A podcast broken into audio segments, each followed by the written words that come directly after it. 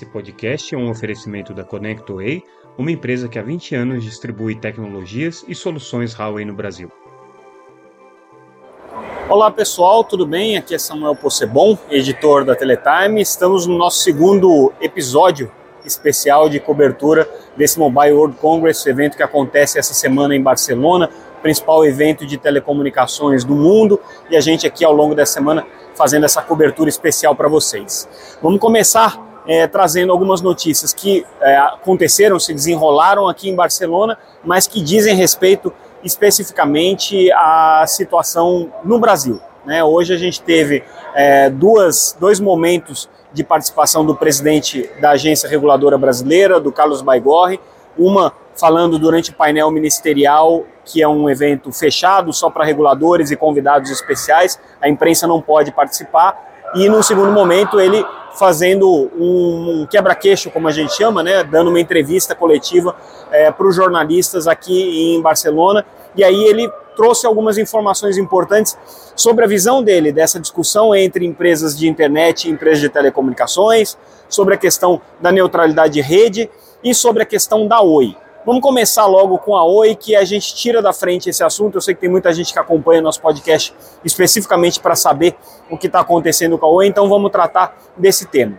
É, saiu uh, uma matéria no estado de São Paulo é, trazendo a informação é, apurada, e a gente assume que supostamente segura, de que o grupo do empresário Nelson Tanuri estaria fazendo um movimento para fazer uma tomada hostil da Oi é, no, no, no processo de aquisição das ações em bolsa, que as ações estão com valor muito baixo, e aí a partir desse, desses papéis que ele está adquirindo e, e, e é, consolidando uma posição relevante, ele faria uma tomada de controle, chamaria uma, uma assembleia de acionistas e é, assumiria o controle do conselho de administração da Oi.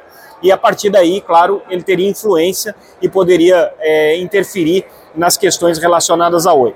Ah, bom, a gente não apurou se efetivamente isso está acontecendo. Até então, o grupo do empresário Nelson Tanuri vinha negando essa, esse movimento, ainda que o fundo que está comprando os papéis e que tem uma posição já acima de 5% tenha relações indiretas é, com o Tanuri.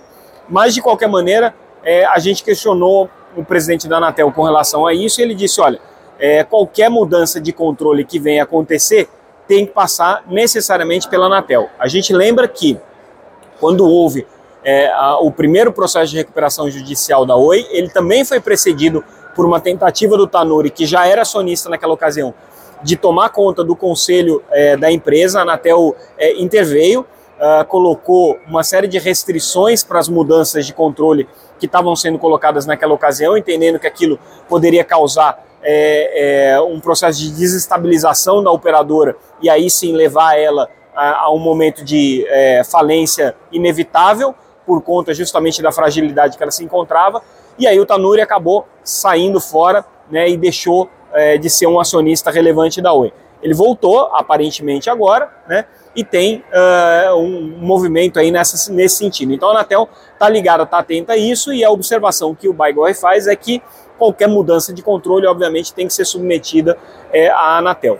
Nesse caso especificamente, ele continuaria como um acionista com é, uma participação pequena, porém com é, capacidade de definir conselheiros, o que para a Anatel já caracteriza uma assunção de controle, tem a resolução 101 de 1999, que é uma resolução especificamente para tratar dessas questões de controle, e aí quem determina conselheiro para os olhos da Anatel, é o controlador da empresa. Tem alguns problemas aí se isso vier a acontecer. O primeiro deles é que o grupo é, do empresário Nelson Tanuri é também concessionário de telefonia fixa, tem a Sercontel, é um operador móvel, e aí tem um outro problema, porque a Oi, quando ela fez a venda da Oi Móvel, ela se comprometeu com as compradoras, né, assinou um contrato de que ela não voltaria a operar SMP, pelo menos num período aí é, longo de tempo, então, é, nesse caso especificamente, como o Tanuri é controlador da Liga e da Sercontel, que são duas operadoras é, é, móveis, poderia haver algum tipo de conflito aí. Tudo isso é especulação, né? O que a gente sabe é que nesse momento existe um, um processo de é, é, rearranjo das forças aí que orbitam em torno da Oi, O Tanuri está agindo, a gente já tinha noticiado é, que é, a Liga tá em processo, estava em processo de negociação com a Vital. A Liga é a, a operadora é, de, de é, redes de fibra e também de 5G, é, que é controlada pelo Tanuri. Então, todos esses é, elementos se casam aí nessa, nesse momento em que os diferentes atores estão se articulando e a gente ainda não sabe exatamente qual vai ser a resultante disso. O fato é que tudo vai terminar na Assembleia Geral de Credores, que vai julgar o plano de recuperação da Oi, que acontece no dia 5 de março, numa primeira chamada, ou no dia 11 de março, numa segunda chamada. Como que vai estar é, tá a situação até lá? Ainda é uma, uma, uma, incógnita, a gente sabe que tem os operadores é, de pequeno porte que estão fazendo ofertas para comprar é, a base de clientes da Oi, a gente sabe que grandes operadoras também estão fazendo oferta para comprar essa base de cliente da Oi, a Liga está fazendo oferta para comprar a base de cliente da Oi, e tudo isso vai entrar no rolo aí dessa definição que vai acontecer até o começo de março. Então, até lá, certamente, fortes emoções. Essa foi a primeira intervenção do Baigorre aqui em Barcelona com relação especificamente à questão da Oi. Virando de página agora, é, deixando de falar da Oi, vamos falar é, sobre o tema do evento, que tem sido essa questão do relacionamento entre as empresas de internet e as empresas de telecomunicações. É, o Baigorre falou o seguinte, tá? aqui do ponto de vista dele, ele falou isso para os jornalistas publicamente. Do ponto de vista deles, as empresas de internet deveriam sim contribuir para o Fundo de Universalização dos Serviços de Telecomunicações, para o FUST, que é um fundo que já existe há muitos anos, há mais de 20 anos, só agora começou a ser utilizado efetivamente e que tem como propósito, como o próprio nome diz, né, universalizar os serviços de telecomunicações, mas tem sido utilizado, por exemplo, para programas de educação conectada. É um FUST que é, é um recurso é, que vem da, da, contribuição das operadoras de telecomunicações, elas contribuem aí um pouco mais de um bilhão por ano com o FUST. E aí, no entendimento do Baigorre, as empresas de internet, por serem também beneficiadas desse processo de universalização, deveriam pagar o FUST. O problema é que a lei não prevê isso e não prevê que o FUST seja cobrado é, de empresas que hoje atuam nessa esfera dos serviços de valor adicionado, que não são serviços de telecomunicações. Então teria que ter, segundo o Baigorre, uma mudança legislativa nesse sentido, né, o que não cabe à Anatel fazer, cabe ao Congresso fazer. Mas aí a gente traz um bastidor legal sobre essa discussão. A gente sabe que as operadoras de telecomunicações é, não querem que esse dinheiro vá para o governo, pelo menos as grandes empresas, não querem que esse dinheiro vá para o governo, querem que esse dinheiro seja aplicado em parcerias comerciais ou numa remuneração direta pelo uso da rede é, ou em algum tipo de é, negociação que envolvam diretamente as empresas. Né? É, por que, que não se quer que vá para o governo? Porque se vai para o governo, corre risco de contingenciamento e é, da aplicação se dá a partir de políticas públicas. Então, não é do interesse das empresas. Porém, o ministro das Comunicações, Juscelino Filho, hoje em Barcelona, numa reunião em que participavam parlamentares, é, autoridades é, do executivo, do legislativo e também é, as operadoras de telecomunicações, falou publicamente o seguinte: falou, não, eu sou a favor de cobrar das empresas de internet é, que elas paguem pelo, pelo uso da rede, mas esse pagamento tem que ir para o governo e não para as empresas. Então, já criou aí uma certa é, tensão entre é, o setor empresarial, o setor privado e o setor público, porque, obviamente, o ministro das Comunicações está querendo trazer esse dinheiro para a esfera de influência política, para a sua esfera de ingerência é, de políticas públicas, que é né, o recurso dentro do Tesouro sendo aplicado a partir é, das políticas que estão sendo definidas pelo Ministério das Comunicações. É, a gente conversou também com pequenos provedores sobre essa questão, então um deles, que é, é um grande provedor de internet, defende que o, o recurso vá para o FUSH, é, ele acha que as empresas de, de internet deveriam pagar alguma coisa pela, pela, para contribuir com a universalização do, da conectividade, para contribuir com a internet no Brasil, mas que esse dinheiro vá para o FUSH e aí a partir do FUSH seja aplicada é, em políticas públicas que envolvam os pequenos provedores. A Brint, que é a Associação dos Pequenos Provedores, está aqui em, em, Barcelona fazendo campanha aberta contra o Fair Share. Então eles têm atuado aí em todas as frentes, falando com parlamentares, é, é, trazendo informações é, para as delegações que estão presentes aqui em Barcelona criticando abertamente Share, dizendo que isso não é do interesse dos pequenos provedores. A Brint tende também a gostar mais desse modelo de aplicação no FUSH, apesar dessa não ser a bandeira principal. A bandeira principal deles é ser contra o Fair Share. E tem a Associação NEL, que também está aqui participando do encontro, é, não com uma delegação específica, mas está participando, que também defende a aplicação desses recursos é, através do FUST, através do Fundo de Universalização. Então, você tem uma posição das grandes operadoras, que é uma posição de parcerias e desenvolvimento de negócios conjuntos entre as teles e as empresas de internet, e você tem as empresas de pequeno porte defendendo aí a aplicação desses recursos no FUST, que é mais ou menos a mesma linha que o ministro está defendendo. Aí tem um aspecto bem interessante que surge nessa, nessa discussão, que é onde a gente traz é, a fala do Baigorre durante o painel ministerial, uma informação exclusiva que a gente conseguiu, porque a gente teve acesso a essa fala dele. É, ele, durante esse debate, ele foi muito crítico do modelo de neutralidade de rede. O modelo de neutralidade de rede é, foi o dispositivo criado pelo Marco Civil da Internet, é, lá em 2013, que basicamente estabeleceu que as operadoras de telecomunicações não podem nem degradar, nem cobrar pelo tráfego de internet que está é, circulando nas redes. Ou seja, tem que tratar todo o bit de maneira igual, independente de quem seja o originador daquele, daquele bit, qual seja o serviço e qual seja o destinatário.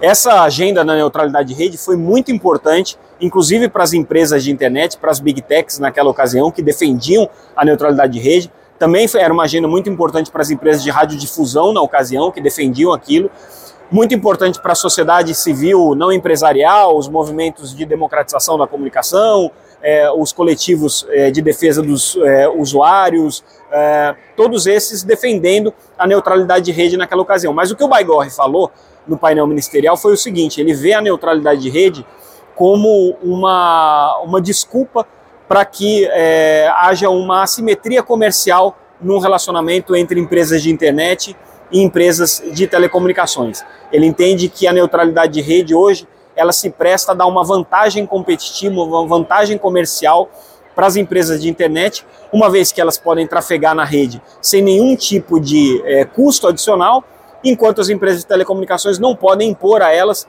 nenhum tipo de condição e nem uma cobrança é, por esse tráfego. Então ele entende que dentro do conceito de você dar um uso é, sustentável e responsável para as redes, de internet, para as redes de telecomunicações, é, você deveria ter a possibilidade sim de ter uma negociação comercial entre as partes, porque ele considera que a, a boa regulação é a regulação que não precisa é, interferir nessas questões comerciais. E nesse aspecto especificamente, a regulação estaria jogando a favor das empresas de internet, pelo menos essa é na visão do presidente da Anatel, do Carlos Baigorre, foi o que ele falou é, publicamente dentro desse painel ministerial, que, de novo, a imprensa não tem acesso, mas a gente teve acesso a essa fala dele.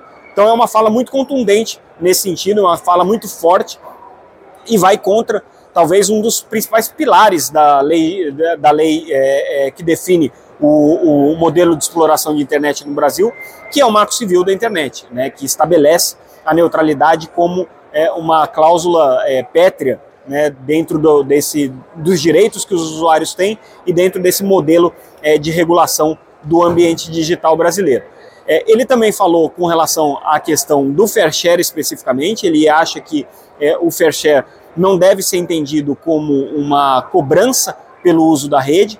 Nessa fala que ele fez nesse painel mais restrito, ele disse que, na verdade, o que seria interessante é que houvesse sim um processo de racionalização e de um uso é, eficiente e sustentável das redes de telecomunicações, como existe de qualquer recurso escasso. Então, ele parte do princípio que as redes de telecomunicações são um recurso escasso e que precisam ser, portanto, tratadas como tal, para que não haja aí é, o, o efeito de um único ator ao explorar de maneira desmedida ou exagerada esse recurso escasso, causar é, um prejuízo para todo o ecossistema. Né?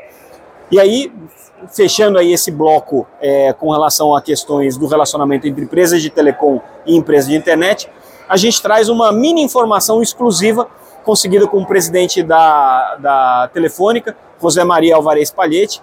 O Palhete é, ontem teve no jantar com jornalistas comemorando os 100 anos é, da empresa. A Telefônica é uma, mais uma tele que chega a esse seleto clube de operadoras de telecomunicações com mais de 100 anos. Não é a única, tem várias teles que já estão nesse patamar, porque, óbvio, muitas delas começaram ainda na época do telégrafo, né? Então são empresas já centenárias. Mas aí nessa, nessa conversa com jornalistas, eu fiz uma pergunta especificamente para ele com relação ao fato dele não ter usado a expressão fair share no seu pronunciamento oficial como chairman da GSMA, como presidente da Telefônica, na abertura aqui do evento de Barcelona do Mobile World Congress. E ele confirmou para mim, falou assim, realmente eu não usei porque eu entendo que essa palavra fair share, essa expressão fair share, traz consigo uma carga de uma cobrança de uma tarifa, e não é esse o conceito que está por trás. O que ele quer é justamente que as empresas de internet participem de uma maneira sustentável da exploração desse recurso de conectividade que foi implementado com investimentos das teles. Então, é, confirma a análise que a gente fez ontem, eles mudaram o discurso, é, e é uma mudança justamente para que coloque as empresas de internet num corner diferente. Até então elas estavam num, numa situação mais ou menos confortável, que era uma situação de, olha, nós estamos é, sendo demandados pelos usuários, é dever de vocês construir infraestrutura para que esse serviço seja entregue para os usuários. Agora, é, eles ficam numa outra situação, numa situação de estarem fazendo uso excessivo da rede, de estarem é, queimando recursos, queimando energia é, de maneira desnecessária, ou não contribuindo ou não contrapondo esse, esse uso abusivo, vamos dizer assim, que eles estariam fazendo desse recurso escasso que são as redes de telecomunicações. Então, informação exclusiva que a gente traz aí para vocês. Agora, falando de outros temas que foram discutidos aqui no evento, rentabilização do 5G. A gente já disse que esse era um tema de grande preocupação. E aí tem dois aspectos interessantes. Primeiro, muitos debates aqui discutindo como que a Europa vai começar a introduzir as redes standalone aqui. É, lembrando que o 5G tem é, o 5G standalone, que é um 5G puro, só tem equipamentos 5G, não, não se mistura com a rede 4G nem com a rede 3G, e tem o, o, o 5G não standalone, que é um, um 5G que se aproveita da infraestrutura legada de 4G né, e faz uma evolução dessa infraestrutura. O Brasil, do ponto de vista regulatório e do ponto de vista é, do edital de 5G, estabeleceu a obrigatoriedade para que é, o país tivesse a implementação do 5G standalone. Não são todas as estações, todas as herbes que precisam ser standalone, as operadoras têm um mínimo que elas têm que cumprir é, dentro daquilo que foi estabelecido pelo edital de licitação do 5G é, que foi é, é, apresentado para a sociedade em 2021 e que as operadoras participaram para conseguir as frequências. É, mas o fato é que hoje o Brasil tem uma quantidade muito grande de Airbus 5G é, standalone, muito acima de qualquer outro mercado a não ser a China. E aí a discussão aqui na Europa parece um pouco ultrapassada para nós brasileiros, uma vez que aqui é, é, na Europa eles ainda não têm as redes standalone, estão buscando uma forma de justificar esse investimento quando no Brasil esse investimento já foi feito. Agora, o que une a realidade europeia, a realidade de outros países, inclusive asiáticos, e a realidade brasileira, é o fato de que, por enquanto, ninguém está ganhando dinheiro com 5G. E nem tem perspectiva de ganhar dinheiro com 5G. O 5G foi introduzido como uma tecnologia de upgrade natural do 4G, ninguém está cobrando a mais por isso. Os planos de dados tendem a migrar para planos maiores, é, você é, de alguma maneira estimula é, a migração do pré-pago para o pós-pago, mas efetivamente ninguém está ganhando dinheiro com isso. Então a discussão toda aqui é: bom, precisamos então começar a ganhar dinheiro e o caminho é com as redes privativas. O problema é que para você atender é, com todos os requisitos necessários aí para as redes privativas, talvez você tivesse que fazer a migração para a segunda geração do 5G ou para a geração intermediária do 5G, que é o 5G Advanced, né?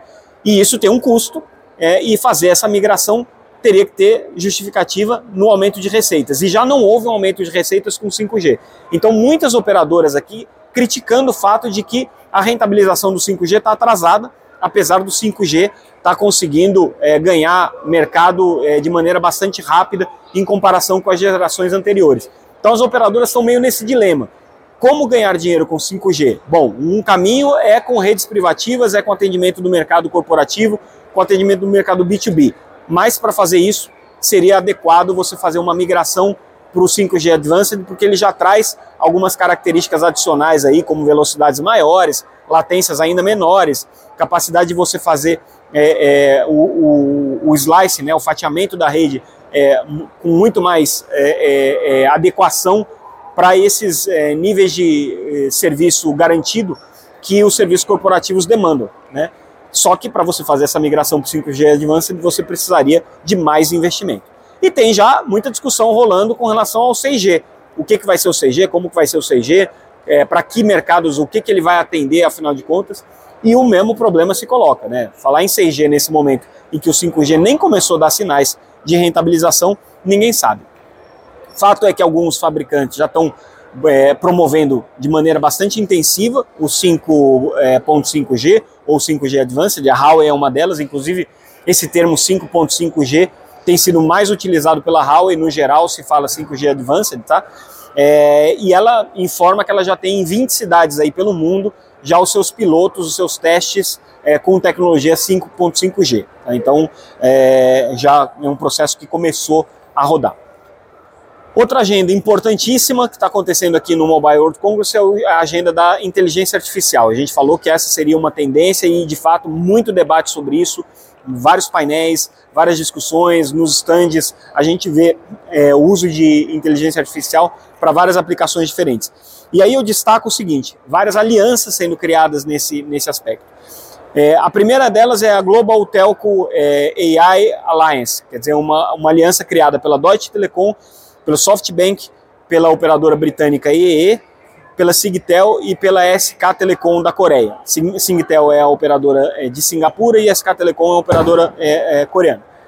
Essas é, operadoras se juntaram para desenvolver padrões conjuntos de inteligência artificial e principalmente para conseguir fazer o treinamento das capacidades de inteligência artificial de modo a ter máquinas de, de, de processamento de inteligência artificial capazes de entender a complexidade de uma rede de telecomunicações. Qual que é o medo? O medo é que as chamadas alucinações, né, que são características aí é, do, do, dessas, é, dessas máquinas de inteligência artificial, é, é possam criar alucinações ruins para as empresas de telecomunicações. Alucinações é quando é, o, o, mecanismo de inteligência artificial começa a criar loucuras né, dentro do algoritmo deles ali. Começa a inventar coisas que não existem na realidade. E quando isso acontece numa rede de telecomunicações, isso pode ser muito danoso para as operações, para o uso em telecomunicações. Então essa essa primeira aliança criada pela Deutsche Telekom, pela SoftBank, pela EE, pela Singtel e pela SK Telecom tem esse propósito de é, ajustar o rumo para o treinamento é, é, é, dessas, dessas ferramentas desses mecanismos de inteligência artificial para não cometerem esses equívocos quando estão analisando especificamente a realidade do setor de telecom. Dito isso, é, a Deutsche Telekom, por exemplo, vislumbra mais de 400 aplicações diferentes de inteligência artificial dentro de uma operação de telecom.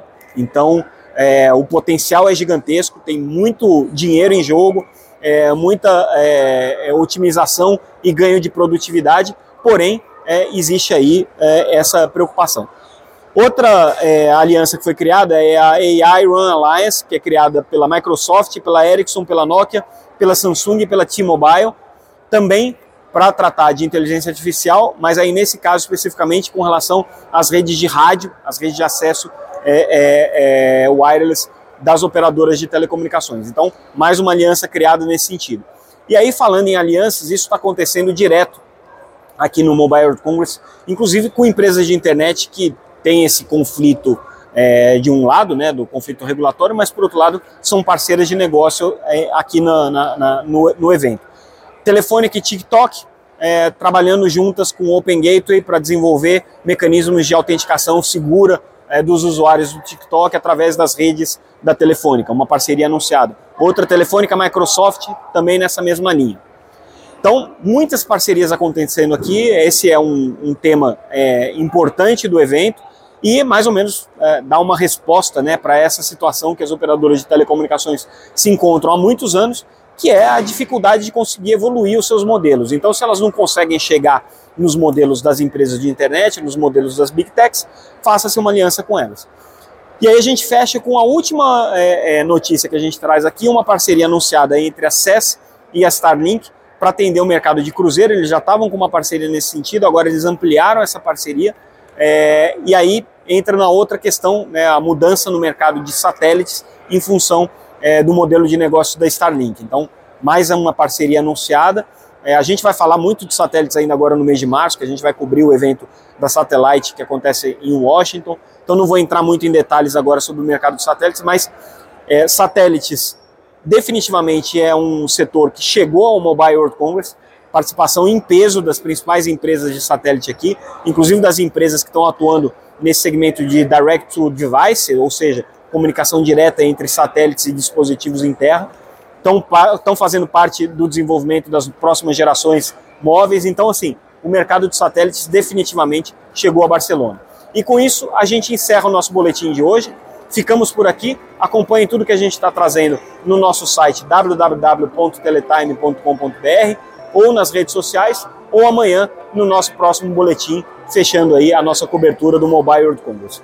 Ficamos por aqui, agradeço mais uma vez a audiência de vocês, pessoal. Sigam a gente lá no site, sigam a gente nas redes sociais e amanhã tem mais. Obrigado, pessoal. Tchau, tchau. Esse podcast é um oferecimento da ConnectWay, uma empresa que há 20 anos distribui tecnologias e soluções Huawei no Brasil.